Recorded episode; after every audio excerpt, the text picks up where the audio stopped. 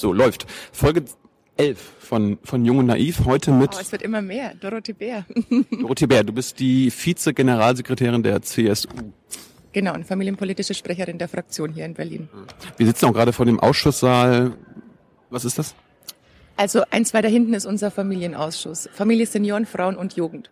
Was wird da heute besprochen? Ähm, heute wird, was wird heute alles besprochen? Also wir haben eine riesenlange Tagesordnung. Also hauptsächlich haben wir heute noch mal ein Gespräch auch zur Frauenpolitik, weil ähm, wir am Freitag im Plenum debattieren den Internationalen Weltfrauentag. Der ist normal am 8. März, aber nachdem am 8. März keine Sitzungswoche ist, machen wir es eben jetzt schon diese Woche. Aber wir, wir sind nicht wegen dem Weltfrauentag hier, sondern wegen dem... Sich aber auch mal lohnen.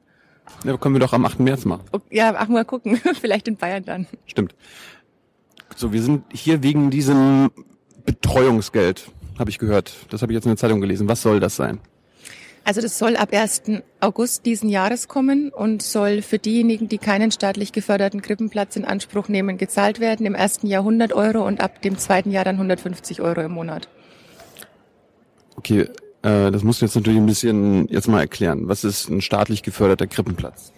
Also wir geben ungefähr als Staat für jeden Krippenplatz, den wir in Deutschland haben, 1000 Euro aus im Monat. Sprich, ähm, wir haben jetzt schon mal als Bund den Ländern Geld gegeben, dass überhaupt Krippenplätze gebaut werden können. Und eigentlich sind die Kommunen dafür zuständig und wir haben aber trotzdem vor ein paar Jahren gesagt, es läuft nicht, es läuft weder in den Bundesländern noch läuft es in den Kommunen. Wir müssen tätig werden, auch wenn, wie gesagt, der Bund keine Zuständigkeit hat, was schwer war, den Finanzminister zu überzeugen. Und dann haben wir jetzt über vier Milliarden in einer ersten Tranche in den Ausbau gesteckt und haben jetzt auch noch mal ähm, paar hundert Millionen hinterhergeschossen dieses Jahr, weil wir einfach wollen, dass die Menschen entweder sich überlegen können, ab wann sie ihr Kind in eine staatliche Betreuung geben wollen oder ob sie eben versuchen, privat ihre Betreuung zu organisieren. Und das Geld kann dann für alles hergenommen werden. Also es ist nicht notwendig, zu Hause zu bleiben. Es ist überhaupt nicht notwendig, eben auf Arbeit, auf Berufstätigkeit zu verzichten. Und da können dann eben alle anderen Modelle damit unterstützt werden. Nenn Omas, nenn Opas, Au-pairs, Tanten, Onkels, Oma, Opa, also egal um das jetzt mal richtig zu verstehen, das Betreuungsgeld kommt dann, wenn ich ein Kind habe, aber das nicht in die Krippe stecke. Naja, gut, wenn ich es natürlich in eine private organisi äh, privat organisierte stecken würde, dann würde man es auch bekommen. Warum nicht in eine öffentliche? Weil da eben der Staat schon 1000 Euro gibt pro Platz. Deswegen hat man gesagt, man muss auch die anderen unterstützen, die eben auch aus welchen Gründen auch immer sich für eine andere Betreuungsform entscheiden wollen. Ähm, hat der Staat denn genug Krippenplätze bisher? Also wir hatten jetzt diese Woche erst, Gott sei Dank, vom Deutschen Landkreistag das Signal bekommen, dass sie es hinbekommen werden bis zum 1. August. Ähm, aber trotzdem, natürlich, was halt schwierig ist, haben wir genug wir haben manche Regionen, da ist Überbedarf schon ausgebaut worden. Also Wo denn? Bei mir zum Beispiel in meinem Wahlkreis. Da war erst letzte Woche wieder in der Zeitung gestanden, ähm, Krippenplätze sind frei, bitte anmelden. Wir suchen dringend Kinder. Und dann haben wir natürlich andere Regionen, wo sie massiv fehlen. Deswegen war es, glaube ich, von der Kommunikation her in den letzten Jahren falsch, dass man gesagt hat, man bräuchte ungefähr 35 Prozent. In manchen Regionen braucht es vielleicht... Von, von was? Von was? Man braucht ungefähr für 35 Prozent aller Kinder ab ungefähr einem Jahr bräuchte man einen Betreuungsplatz. Weil im ersten Jahr durchs Elterngeld wird es kaum in Anspruch genommen. Entweder ab 12 oder ab 14 Monaten. Und der Fehler war, glaube ich, dass viele Kommunalpolitiker gedacht haben, 35 Prozent, okay, jetzt habe ich 35 Prozent, jetzt reicht's auch. Aber ich habe natürlich Regionen, da brauche ich vielleicht 70 Prozent und andere, wo ich nur 20 brauche. Und deswegen, dass dieser Einzelbedarf mal abgefragt wird. Meine eigene Gemeinde hat erst vor zwei Wochen einen Brief rumgeschickt. Ich meine, es ist seit fünf Jahren bekannt, dass ab 2013 der Rechtsanspruch gilt. Mhm. Und ich bin auch froh, dass wir diesen Rechtsanspruch als Bund immer aufrechterhalten haben. Da gab es viele Kommunalpolitiker, die der Meinung waren, bitte weicht diesen Rechtsanspruch auf. Aber ich glaube, dass gerade durch diesen Druck Ihr müsst jetzt vor Ort was tun. Ihr müsst auch mal eure jungen Eltern fragen, was wollen die, was brauchen die. Erst dadurch sind so viele Plätze entstanden. Okay, erstens mal, äh, haben wir genug Kindertagesplätze? Nein. Nicht überall. Es ist nicht überall. Nein, es ist flächendeckend sehr unterschiedlich. Wie, wie kommt das? Also kannst du das ein bisschen geschichtlich kurz umreißen? Wir, wir haben viele Zuschauer, die einfach äh, zum Beispiel nach der Wende geboren wurden. Ich weiß nicht, warum wir in, in, es hat immer was mit der Prioritätensetzung zu tun. Es gibt zum Beispiel viele Bürgermeister in 1000 Einwohnergemeinden, die schon vor drei Jahren eine Krippe gebaut haben und andere, die fünf bis 10.000 Einwohnergemeinden haben, die bislang keine Notwendigkeit gesehen haben.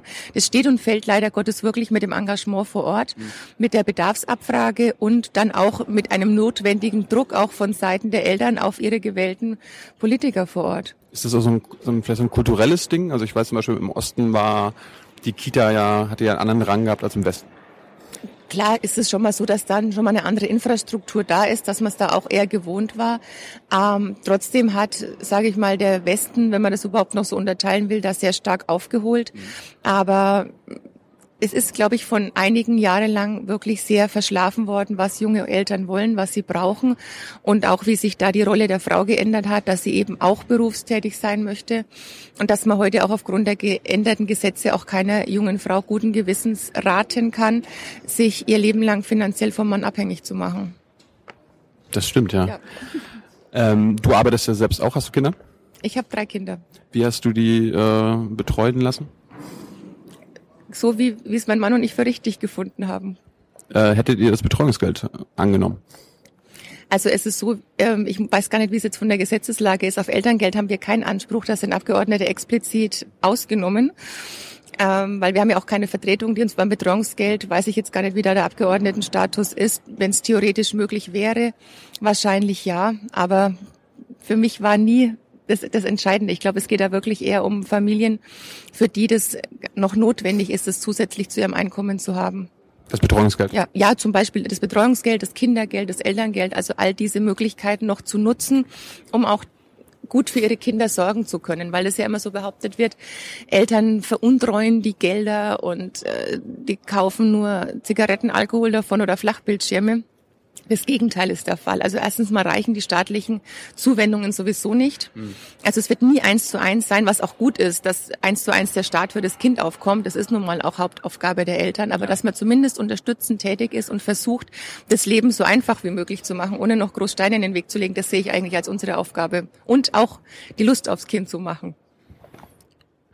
Ist das Ziel äh, der ganzen Sache wirklich ähm, nur ähm, das Betreuungsgeld zu zahlen und den, den den Frauen quasi zu sagen, okay, wir, wir schätzen eure Arbeit äh, sehr, die in der Erziehung steckt. Ähm, ist, es, ist es denn gleichzeitig auch so ein, so ein Ding, okay, wir möchten nicht, dass äh, alle in den Kindergarten gehen? wir möchten wirklich, dass jedes Kind auch individuell angeschaut wird. Also selbst in der eigenen Familie, wenn man mehr als ein Kind hat, stellt man einfach fest, dass Kinder unterschiedlich sind. Und für den einen ist es vielleicht kein Problem, mit einem Jahr, mit zwei Jahren ähm, in eine größere Betreuung zu gehen und ein anderes Kind, ähm, das habe ich auch erlebt, bei Einschulungen tut sich mit sechs Jahren noch schwer, sich vom Schoß der Mutter zu lösen.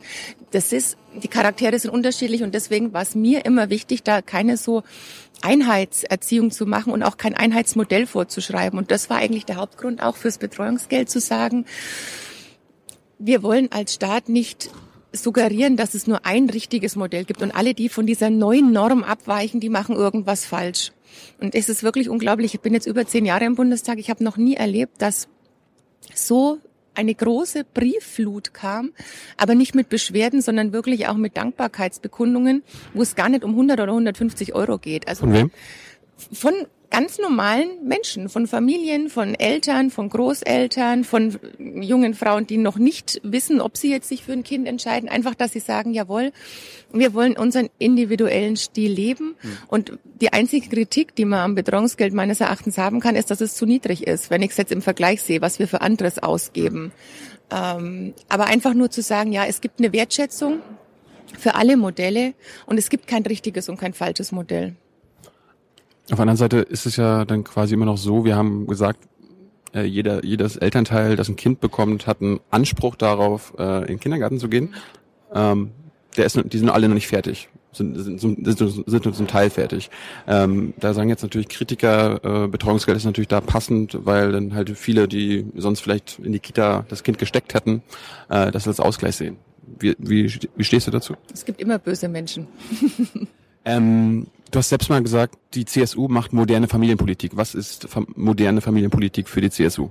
Modernes Leben und Leben lassen. Wirklich die Menschen einfach mit ihrem eigenen Weg zu unterstützen. Wir haben in Deutschland ein ganz großes Problem dahingehend, dass immer das Modell, was die Nachbarfamilie lebt, so als Kritik am eigenen Modell verstanden wird. Also die Müllers machen es so, die Meyers machen es aber anders.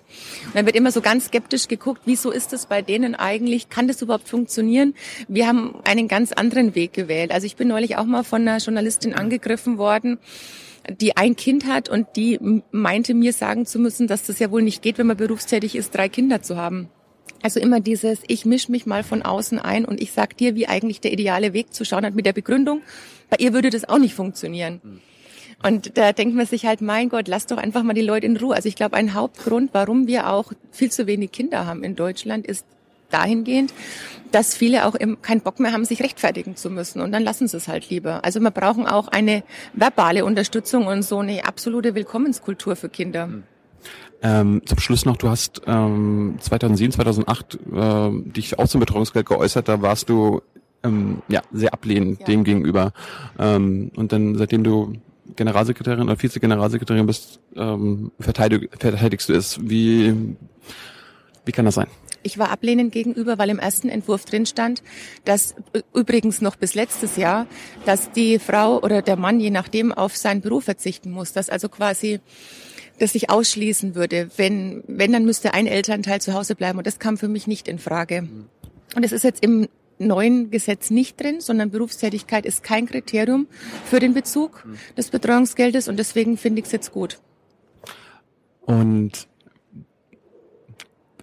zum Schluss verdienen zum Beispiel die Eltern, die ihre Kinder in Kindertagestecke stecken, ähm, nicht auch ein Betreuungsgeld, weil ich meine, die betreuen das Kind ja trotzdem noch einen halben Tag, weil äh, das Kind ist, steckt ja nicht äh, den ganzen Tag in der Kindertagestecke, also irgendwie so ein halbes Betreuungsgeld haben wir lange darüber diskutiert. Es gibt auch Grenzfälle. Es gibt zum Beispiel Grenzfälle, wenn zum Beispiel bei einer längeren schweren Krankheit auch von Elternteilen, da ist jetzt die Kita kein Ausschlusskriterium oder wenn zum Beispiel ein Elternteil verstorben ist. Also wir haben eine Härtefallregelung drin, dass diejenigen, die auch darauf angewiesen sind, als Alleinerziehende oder wenn es gar nicht anders geht, dass die auch noch Unterstützung bekommen können.